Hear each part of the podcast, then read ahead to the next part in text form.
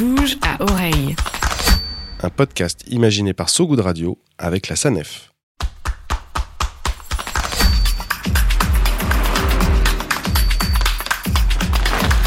De bouge à oreille. Bouge à oreille. Salut toutes tous et bienvenue sur So Good Radio. Vous vous souvenez enfant du train que vous preniez pour partir en vacances? En gare, l'écho du jingle de la SNCF pendant que les parents scrutaient le panneau d'affichage Dans le wagon, le bruit des emballages en alu qui révélaient des sandwichs maison plus ou moins douteux. Ou aussi aux arrêts, les fumeurs de clopes qui aspiraient 2-3 lattes en hâte, quitte à perdre un membre. Qu'on est dans la famille des cheminots, ou qu'on ait éprouvé leur grève, qu'on ait dépensé des milliers et des cents au wagon-bar, ou voyagé serré dans un carré seconde classe pour familles nombreuses, qu'on ait pris le train couchette pour traverser l'Europe et la Russie, ou serpenté sur les petites lignes secondaires de France, on peut le dire, nous avons tous une relation intime avec le train. Et donc, avec la SNCF, une entreprise qui a cette chance et ce malheur d'appartenir à tous les Français. Et ces derniers ont souvent la dent dure d'ailleurs. A raison, car la vie ce n'est pas que le TGV étincelant, mais aussi les TER, ces trains régionaux qui riment pour beaucoup d'usagers avec galère. Selon les calculs du journal Le Monde, 11 000 d'entre eux ont été supprimés rien que dans les Hauts-de-France en 2022. Sans parler de ces retards, mais aussi de l'application SNCF, particulièrement critiquée, des prix souvent élevés de dernière minute, de la fermeture des petites lignes ou encore de l'ouverture à la concurrence. Mais l'entreprise, elle, préfère parler écologie et bilan carbone. Comme on nous le rappelle depuis quelques temps, le train, c'est le meilleur mode de transport d'un point de vue écologique. Après la flight shame, la honte de prendre l'avion, place au train bragging, la fierté de prendre le train. La pandémie aussi a rappelé son efficacité, faisant de certaines rames des TGV médicalisés, de certains convois, du transport stratégique, de produits de première nécessité. Bouge à oreille. Bref, comme vous le voyez, le ferroviaire français, c'est pas noir ou blanc, plutôt une jolie nuance de clair-obscur. Pour y voir clair, il nous fallait un spécialiste du rail, un passionné de la rame, un ferrovipate, comme on les appelle, et bien sûr, on l'a trouvé. Il a tant d'infos sur la SNCF que la boîte se demande elle-même s'il n'aurait pas une taupe à l'intérieur. S'il y avait un prix Pulitzer spécial ferroviaire, il aurait la médaille à la maison. Il est journaliste et rédacteur en chef de Mobilettre, un média en ligne dédié aux mobilités. Bonjour Gilles Dansard. Bonjour. Comment ça va? Très bien, super. Bouge à oreille. On est ravi de t'avoir euh, avec nous. Euh, Gilles, tu me dis si je me trompe, est-ce que le train, c'est le transport le moins polluant de tous? Ça n'est pas le transport le moins polluant. Moins polluant, c'est la marche à pied. C'est la marche, le vélo. Le cela, vélo. Dit, cela dit, le train, il émet euh, environ 30 fois moins de gaz à effet de serre qu'une personne seule en voiture, grosso modo, et 50 fois moins qu'une personne en avion. À ton avis, est-ce que ça a le moindre lien avec le succès du train qu'on connaît en ce moment, où les gens ont juste un besoin global euh, de se déplacer? C'est les, deux. Le train a une très très bonne réputation en France depuis très longtemps. Donc c'est vu vraiment comme euh, un, un moyen de se déplacer euh, très écolo, euh, très pratique, très sûr, très peu d'accidents. Donc c'est vraiment le, moyen le meilleur. On oublie de temps en temps que euh, quand il y a de la traction diesel, bah, c'est polluant, mais ça reste euh, mineur par rapport à tous les bénéfices que le train permet. Parce qu'au-delà de juste du bilan carbone des émissions hein, de, transport, c'est aussi un, moyen de transport qui rentre dans les villes. facilement euh, grâce à des infrastructures qui sont maintenant séculaires. Et donc il y a, tellement d'avantages qu'il nous faudrait plus d'une émission pour, euh, pour les lister. Donc c'est vraiment c'est vraiment le, le moyen écolo. Et d'ailleurs tous nos, tous nos voisins tous nos pays voisins hein, l'Allemagne l'Italie l'Espagne le Portugal investissent à fond en ce moment parce que euh, il y a, y a pas de mieux. On va y revenir sur l'investissement euh, de, de nos voisins européens. Et on en parlera aussi de tous ces intérêts que, que présente le train. Et c'est vrai que, comme je le disais en édito, on a le sentiment que c'est une société presque un peu euh, patrimoniale qui appartient un petit peu à l'ensemble de la société. Tout le monde a des expériences, tout le monde a des souvenirs, des vécus euh, avec le train et notamment avec la SNCF, mais aussi le RER, euh, le tramway, le métro. Euh, mais tu parlais justement donc de ces tractions diesel pour ce qui est du TER. J'allais y venir. On dit souvent que le train c'est écolo, mais ça dépend de quel train on parle. Du le TGV qu'on connaît tous, c'est différent de l'intercité, qui est pour le coup l'ancêtre du TGV qui relie les grandes et les petites villes. Et aussi donc le fameux TER, le train express régional. Est-ce qu'ils ont tous la même empreinte carbone Ah trains? non, non, non. Bon, déjà, il faut savoir que le TGV, quand, quand quand le, une grosse journée de TGV, c'est deux, deux, tranches de centrales nucléaires hein, en production. Donc, c'est pas rien. Hein, quand, quand, ça circule les, les, les, jours de vacances, etc. Donc, Mis ça, en perspective, mais, c'est mais de l'électricité. Mais c'est de l'électricité. Donc, décarboné. donc Par le décarboné nucléaire. par le nucléaire. Donc là, c'est c'est conçu, c'est considéré comme vraiment propre. Après, sur tous les autres trafics, c'est-à-dire en trafic voyageur, euh, il y a une partie du, du TER qui est en traction diesel, et puis il y a aussi une partie du fret euh, qui est en traction diesel. Donc là, le bilan, il n'est pas terrible, mais il y a plein d'efforts qui sont faits. Euh, par exemple, il y a des, il y a des avant, avant de trouver euh, les trains idéaux, hydrogène ou On va y venir au train. voilà. Les innovations il y à venir. Il y a, il y a des, il y a des, des, des innovations qui sont intéressantes. Par exemple, des trains qui, euh, dans, la campagne, sont en traction diesel. Et puis, dès qu'ils arrivent en ville, il y a des batteries qui prennent le, qui prennent le relais. Donc, euh, ce mode euh, ferroviaire innove parce qu'il n'est pas à 100% décarboné. Et puis, il y a de la consommation électrique aussi, un peu, parfois un peu trop forte dans les gares. On s'aperçoit aujourd'hui qu'on a fait des publicités lumineuses qui, sont très consommatrices. Donc, il y a tout ça.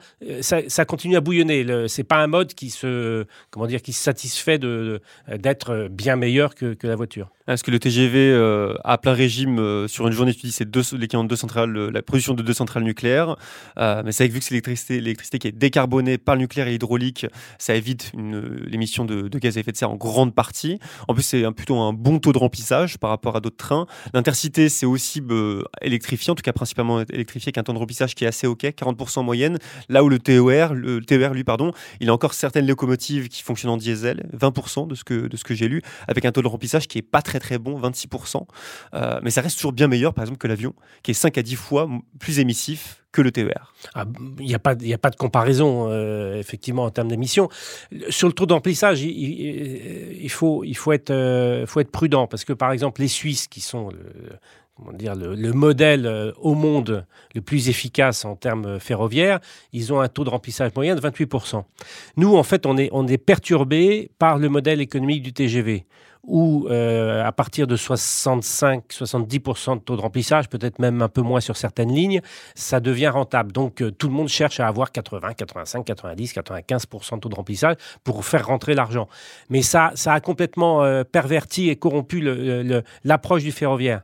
Il n'est pas forcément obligatoire d'avoir des taux de remplissage aussi élevés. À partir du moment où la traction est propre, où c'est décarboné, on n'a pas besoin d'avoir des taux de remplissage aussi Donc euh, méfions-nous de tout ça, euh, parce que euh, certains voudraient que le mode ferroviaire soit encore plus exemplaire que ce qu'il est. Oui, mais si c'est anti-économique et si on ferme des lignes parce qu'on n'a que des taux de remplissage de 40%, et alors c'est- ça, n'est pas... euh, peut-être aussi de service public. euh, c'est des taux, c'est des tout taux trouvé. moyens, c'est Mm. des taux de remplissage. Il y a des trains qui sont complets, il y a des trains qui sont pas complets. C'est comme si on fermait les métros du matin ou du soir parce qu'ils sont euh, qu'à 20 ou 30 Ce serait aberrant. Donc il faut garder la logique du réseau et du service quasiment 24 heures sur 24. Ouais, une logique de réseau qui est, qui est vachement importante. Euh, Il y a certains qui sont assez accrochés à la voiture ou à l'avion et qui disent, que, qui disent que le train, finalement, pollue euh, davantage que d'autres modes de transport si on prend en compte la construction des rails, des caténaires et l'ensemble des, in- des infrastructures.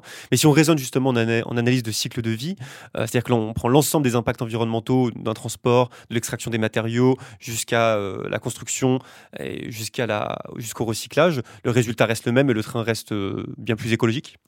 Oui, du, du puits à la euh, euh, effectivement, le bilan reste largement euh, favorable. En plus, on, on peut rajouter, alors ça n'est pas strictement une question de pollution, mais on peut rajouter que c'est de l'industrie qui est en partie non délocalisable puisqu'il y a beaucoup de trains qui sont euh, produits sur le sol français. Ce sont des personnels euh, qui sont euh, sur place, c'est de l'emploi local. Donc il y, a, en plus toutes ces vertus qu'il faut, qu'il faut rajouter, alors qu'on sait que l'industrie automobile a largement sous-traité à l'étranger et qu'il il y, a- plein d'e- d'effets.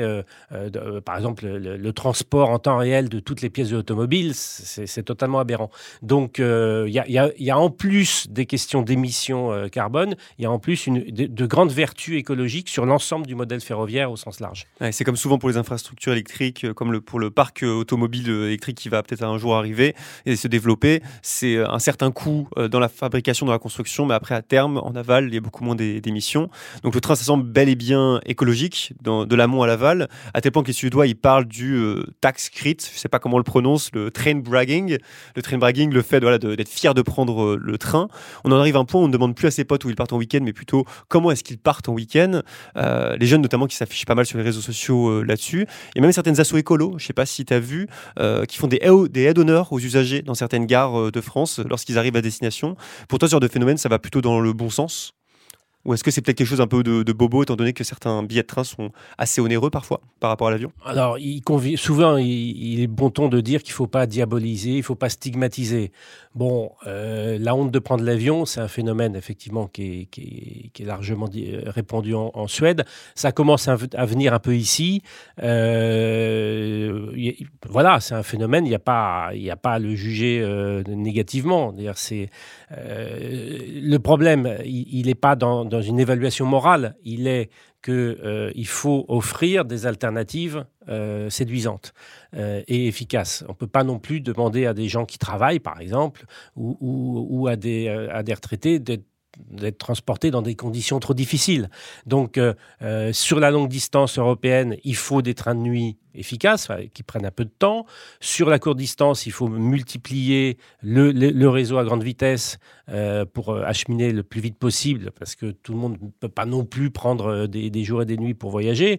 L'une des startups qui est en train de réfléchir à l'avenir des trains de nuit dit, par exemple, à vous que, euh, selon leurs études, euh, pas mal de gens feront l'aller en, train de nuit et le retour en avion. Donc, euh, on voit bien que tout ça bouge, euh, et, et donc il faut travailler à l'offre. Et, et ce qui est le, le vrai défi demain euh, pour réduire l'empreinte carbone de l'aviation, bon, c'est à, à très long terme, c'est la décarbonation de, de l'aérien, mais tout le monde considère que ça va mettre des décennies. Donc, c'est vraiment d'offrir une alternative ferroviaire crédible, donc investir massivement dans le ferroviaire. Tu parlais de, des TER qui sont ceux qui, sont les trains français qui polluent le plus. Euh, pour éviter d'installer partout des caténaires, euh, ça coûte assez cher. La SNCF travaille à plusieurs solutions au niveau des- de ces trains régionaux. Il y a les TER à batterie électrique, euh, les TER hybrides, les TER qui sont en biocarburant, à hydrogène. Est-ce que tu peux nous dire rapidement deux mots sur ces innovations? En, gros, oui, il y a- deux écoles en Europe. hein. Soit on privilégie les batteries, et c'est en ce moment, euh, il y avait il y a quelques semaines, le grand salon international du ferroviaire à Berlin, c'est l'option qui est la plus privilégiée par les, les compagnies et les industriels. On met des batteries dans les trains, c'est une technologie maîtrisée. Elles sont chargées à bloc. Elles sont chargées à bloc et ça, ça rend pas mal de services. Et l'autre grande technologie d'avenir, c'est les trains hydrogène. C'est là-dessus que qu'investit plutôt euh, Alstom.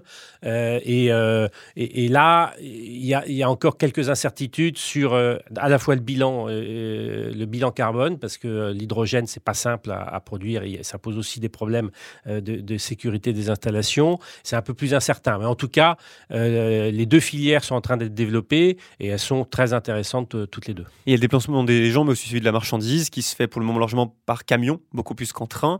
Pour pallier à ça, il y a, on parle d'autoroute ferroviaire et de décarbonation du fret, justement.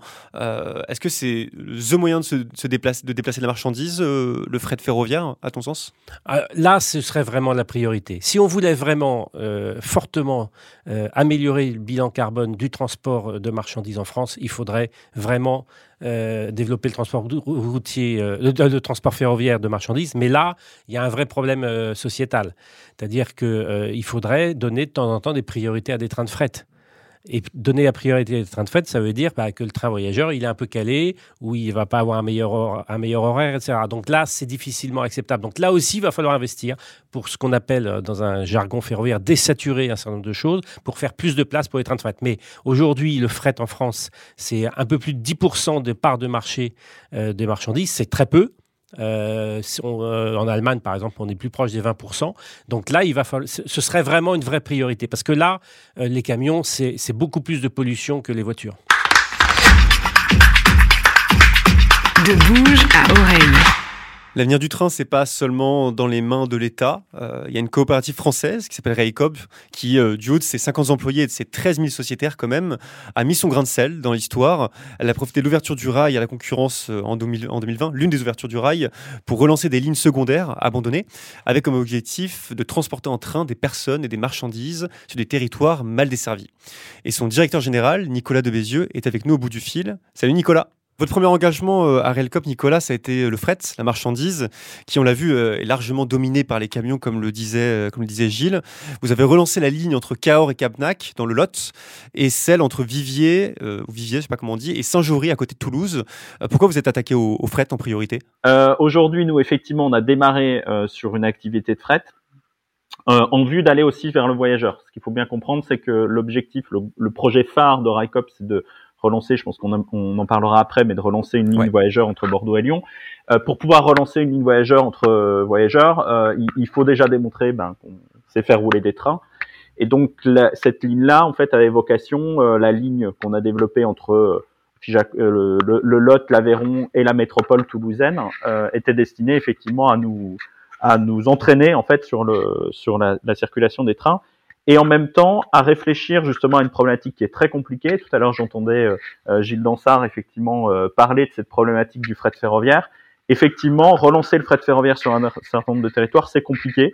Et donc effectivement, ben c'est du temps, c'est du temps long. Et donc le, le travail qu'on fait nous au niveau de Drycop, c'est justement d'aller là où c'est un peu compliqué quelque part, pour, euh, euh, accomplir notre mission. Et notre mission, c'est de relancer l'usage du ferroviaire sur tous les territoires. c'est votre deuxième combat, euh, celui de réhabiliter des, lignes secondaires qui ne sont plus utilisées par, la, par SNCF, relancer ce, du transport voyageur. Je pense que les gens arriveront peut-être un peu plus à, se retrouver là-dedans. Et une des fameuses lignes que vous voulez lancer, c'est Lyon-Bordeaux. J'ai aussi noté Toulouse-Rennes, des lignes qui peuvent souvent se faire en avion, étant donné qu'il n'y a pas d'offres ferroviaires habilitées. Pourquoi c'est laborieux de réactiver ces lignes et c'est quoi, grosso modo, les, dates de circulation que vous envisagez? Alors, pour l'instant, on n'a pas annoncé de date de circulation parce qu'on a quand même un certain nombre d'obstacles à, franchir. Euh, le premier obstacle qu'on a dû franchir, c'était de s'assurer qu'on puisse circuler sur le réseau euh, ferré, hein, puisque les lignes ont beau être ouvertes, euh, bah, c'est pas toujours évident euh, sur certaines lignes de trouver ce qu'on appelle des, sillons de circulation, c'est-à-dire la, la, capacité à circuler sur ces lignes, parce que il y a des c'est des lignes sur lesquelles il y a eu euh, bah, il y a peu de personnes qui sont là pour euh, juste maintenir les lignes en fait en quelque sorte. Donc euh, donc la première étape ça a été ça. Euh, il a fallu trouver du matériel. Donc aujourd'hui on a sécurisé la disponibilité de matériel. Vous avez récupéré des locomotives ouais, de la SNCF. Exactement, on a racheté du matériel à la SNCF qu'il va falloir qu'on rénove. et donc cette rénovation bah, a un coût.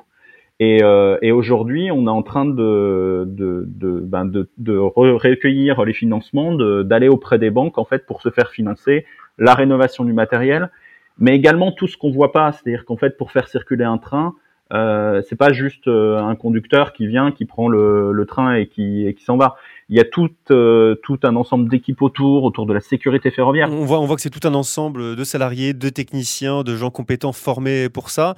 Et c'est justement parce que vous avez une structure en coopérative avec euh, une ouverture du capital euh, à des salariés, des citoyens, des communes, que vous pouvez, j'imagine, constituer une force suffisamment importante pour vous attaquer à un projet qui, à la base, était celui d'un grand groupe, celui de la SNCF. Oui, ben le, constat qu'on a fait, c'est qu'en fait, euh, euh, les lignes sur lesquelles on va opérer, comme par exemple la ligne Bordeaux-Lyon ou les autres lignes qu'on a pu notifier à l'autorité de régulation des transports, qui viendront après, hein, plus tard, une fois qu'on aura euh, fait notre preuve de concept sur le Bordeaux-Lyon. en fait, toutes ces lignes-là répondent à des attentes en fait des citoyens.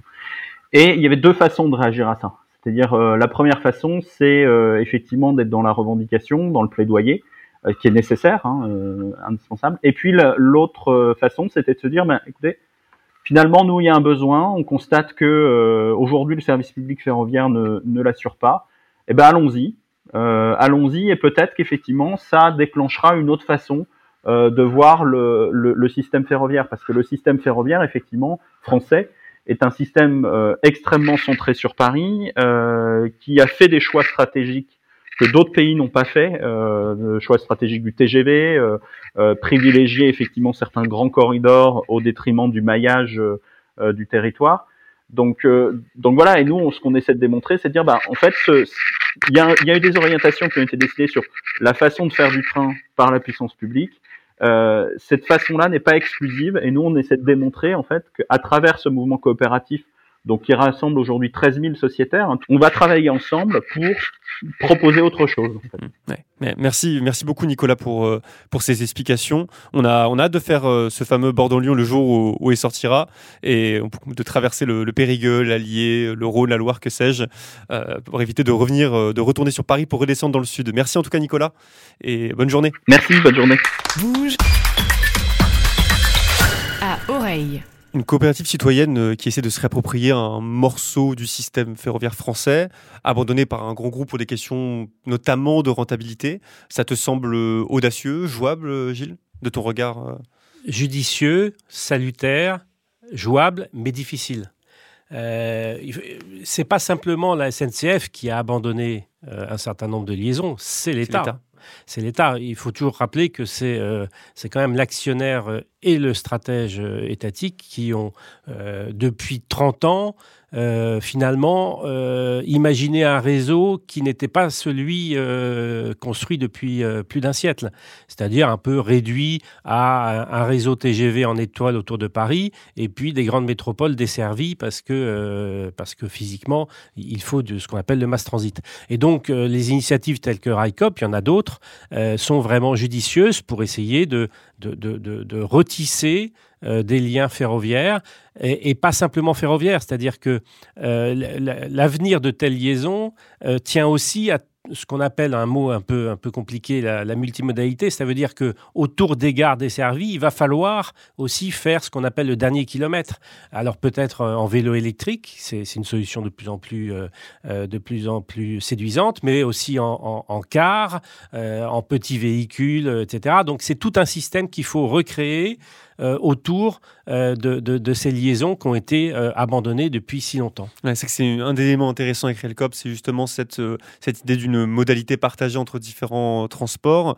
Euh, c'est aussi le fait qu'ils envisagent le train comme une forme de service public avec des prix euh, accessibles, plafonnés euh, potentiellement, et dont les services sont potentiellement accessibles à tous. Et à la, à la SNCF, on a le sentiment, euh, un peu comme dans la santé ou l'école, euh, que par le truchement de l'État, la logique de service public s'effrite un petit peu au profit d'une logique euh, de rentabilité qu'on pourrait qualifier de néolibérale. Est-ce que c'est quelque chose que tu partages? Oui, c'est, c'est, euh, j'ai tendance à dire que c'est euh, que les comptables ont pris le pouvoir. Au-delà d'une aspiration idéologique qui, qui- qui est certaine, c'est aussi le fait de, de, de- de ne plus admettre euh, d'une certaine façon la solidarité d'un réseau. Un réseau, c'est du plus, c'est du moins, c'est des lignes qui sont dites déficitaires, c'est des lignes qui sont bénéficiaires. Et le principe d'un réseau, c'est que l'un compense l'autre. Et que en, en découpant les réseaux en tranches, eh bien, on a dit ah bah ça c'est déficitaire, faut les fermer. Euh, mais s'il reste que du bénéficiaire, il va pas rester grand chose. Donc ce qui est pas rentable, on le débranche. Voilà, et, et c'est une erreur dans un réseau, parce que par exemple, prenons l'exemple de, de Bordeaux. 25% des gens qui montent dans un TGV à Bordeaux viennent du TER. Donc si on, on- on- on supprime les liaisons TER les plus déficitaires, eh bien on va même réduire l'attractivité du TGV. Donc en fait, le réseau, c'est euh, en permanence euh, de la péréquation. Les uns qui payent pour les autres. Et ça, le, le- le- le règne des comptables euh, met fin un, un peu à ce principe de base qui a longtemps euh, régné sur, euh, sur la conception nationale du réseau français. Donc ce genre de société réhabilite d'une certaine façon, mais difficilement parce que le problème, et c'est la, seule- la seule faiblesse de, de, et, et des autres, c'est que il faut être c'est- une industrie très capitalistique parce que le matériel roulant, il est pour 30 ans. Et donc, c'est difficile de, trouver des modèles économiques. Donc, le vrai défi de RICOP, c'est de trouver des investisseurs qui vont y croire sur 30 ans. Et c'est pas facile. Là où le TGV justement euh, est relativement rentable, voire peut-être même rentable, euh, il y a un peu euh, aussi l'angle mort de ces trains justement express régionaux, les TER, qui eux ne sont pas toujours rentables et qui sont même souvent soutenus du bout des doigts par, par l'État. Ces trains du quotidien qui ont des retards, qui sont parfois supprimés la veille ou le jour même, faute de conducteurs, de contrôleurs, de matériel. Il y a cette enquête du Monde qui a révélé que 11 000 TER avaient été supprimés en 2022 euh, dans les, dans les Hauts-de-France. Euh, selon toi, ces dysfonctionnements, est-ce que c'est plutôt lié à cette logique de rentabilité dont on parle, ou plutôt lié à une logique de, enfin, à cette réalité d'une lourdeur administrative et bureaucratique euh, du groupe? Sur, sur, les manques de conducteurs en, Haute-France, c'est très clairement une, euh, une erreur euh, d'anticipation. C'est-à-dire qu'il y a ce qu'on appelle, encore dans un mot barbare, la gestion prévisionnelle des effectifs. Donc on anticipe les, les effectifs de conducteurs qu'il va falloir pour assurer le service. Et là, ils se sont trompés. Ils ont, ils ont mis la barre trop bas. Euh, et post-Covid, avec des congés, avec des maladies, ça, ça a explosé. Mais ça n'est pas le cas dans toutes les régions. Hein. Donc, euh, donc ça, il, peut y avoir des erreurs de, prévision et, de, simulation. Mais au-delà de ça, euh, il n'y a pas assez de moyens sur ces transports du quotidien, qui ne sont pas simplement les TER, mais c'est aussi ce qu'on appelle les, trains intercités qui rejoignent des villes entre elles.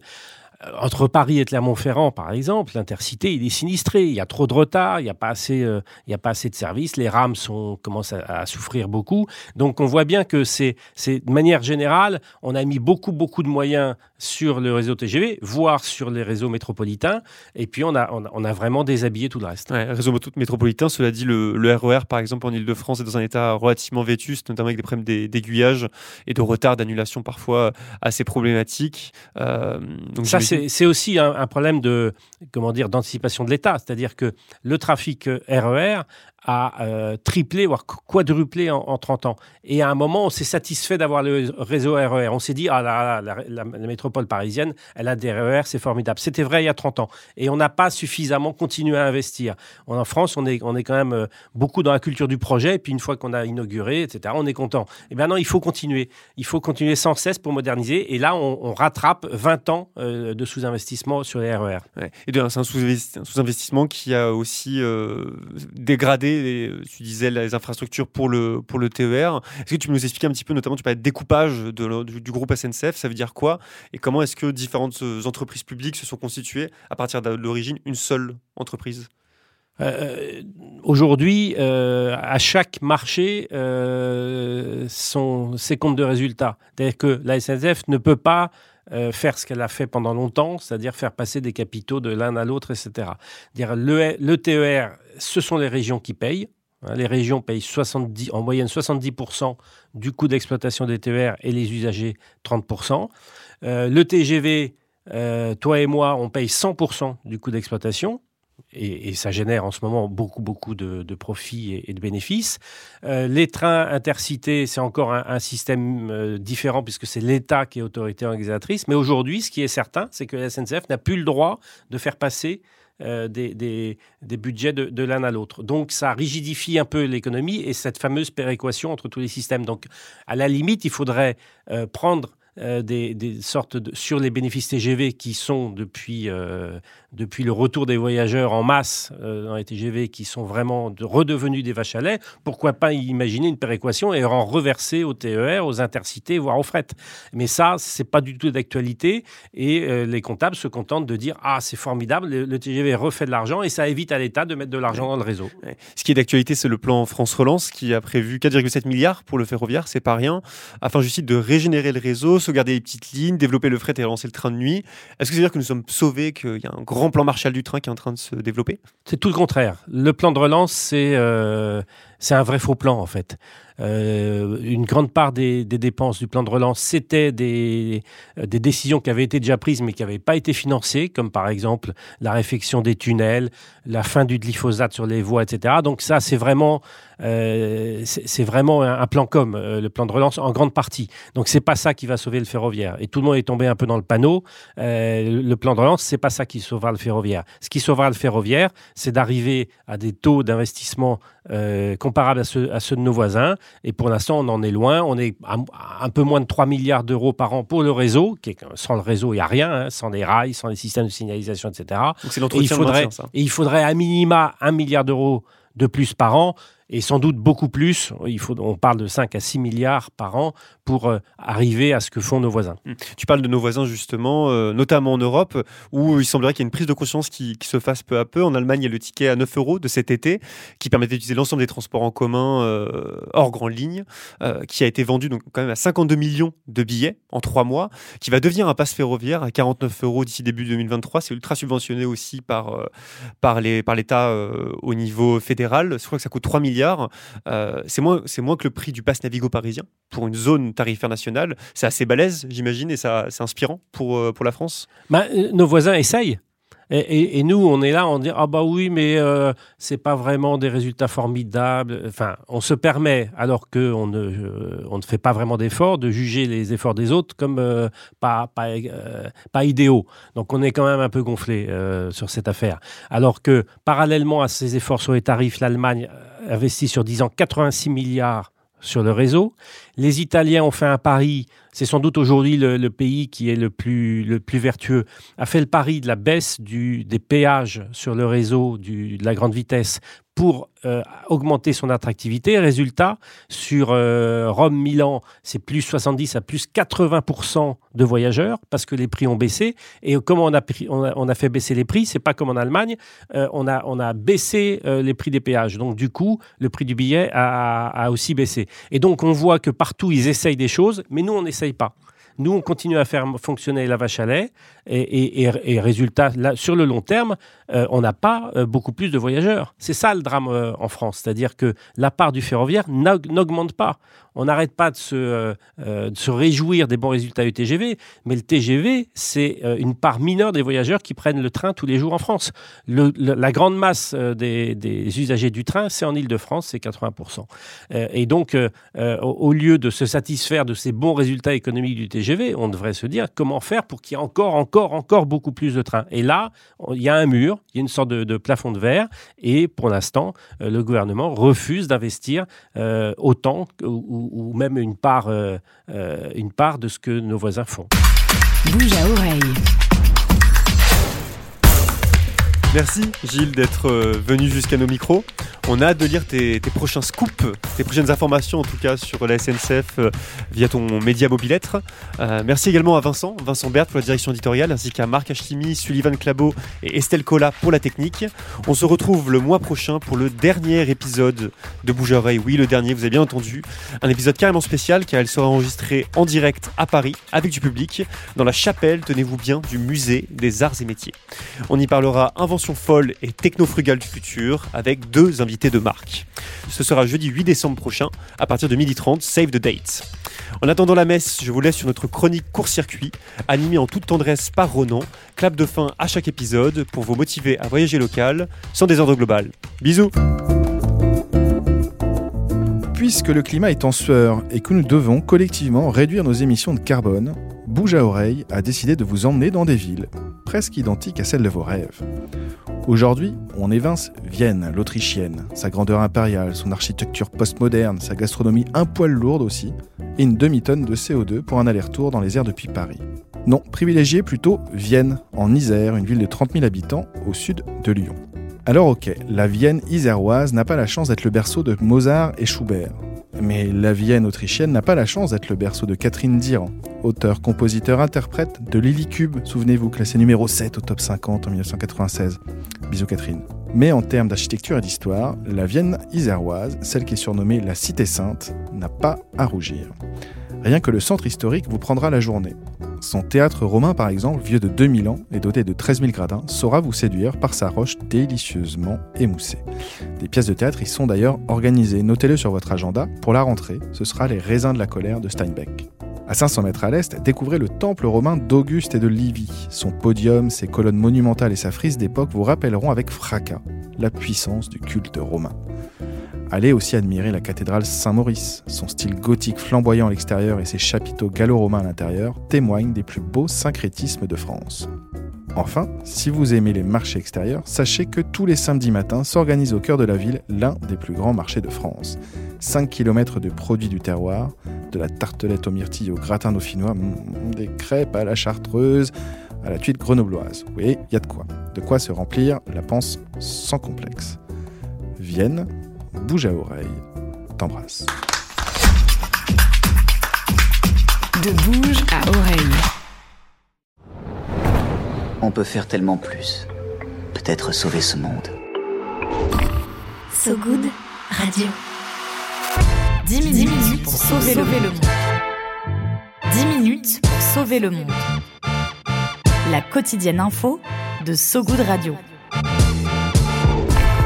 Salut, je m'appelle Diane Poitot. Et moi, c'est Romain Salas. Accordez-nous 10 minutes et on vous donne de quoi sauver le monde. La quotidienne info de So Good Radio qui vous veut du bien. Un tour du monde de l'actualité. De Kuala Lumpur à Saint-Etienne jusqu'à l'Antarctique. Des tortues étoilées enfin protégées aux résidences d'artistes en hôpital psychiatrique. En passant par la défense des personnes transgenres au Minnesota. Bref, on parle de tout. Des infos les plus positives du jour, de celles et ceux qui essaient de rendre notre monde un peu moins pire. Ça s'appelle 10 minutes pour sauver le monde. Retrouvez-nous sur toutes vos plateformes d'écoute préférées. Vous allez voir, ça met la pêche. Super pêche. 10 minutes 10 minutes pour sauver le monde. So Good Radio. So good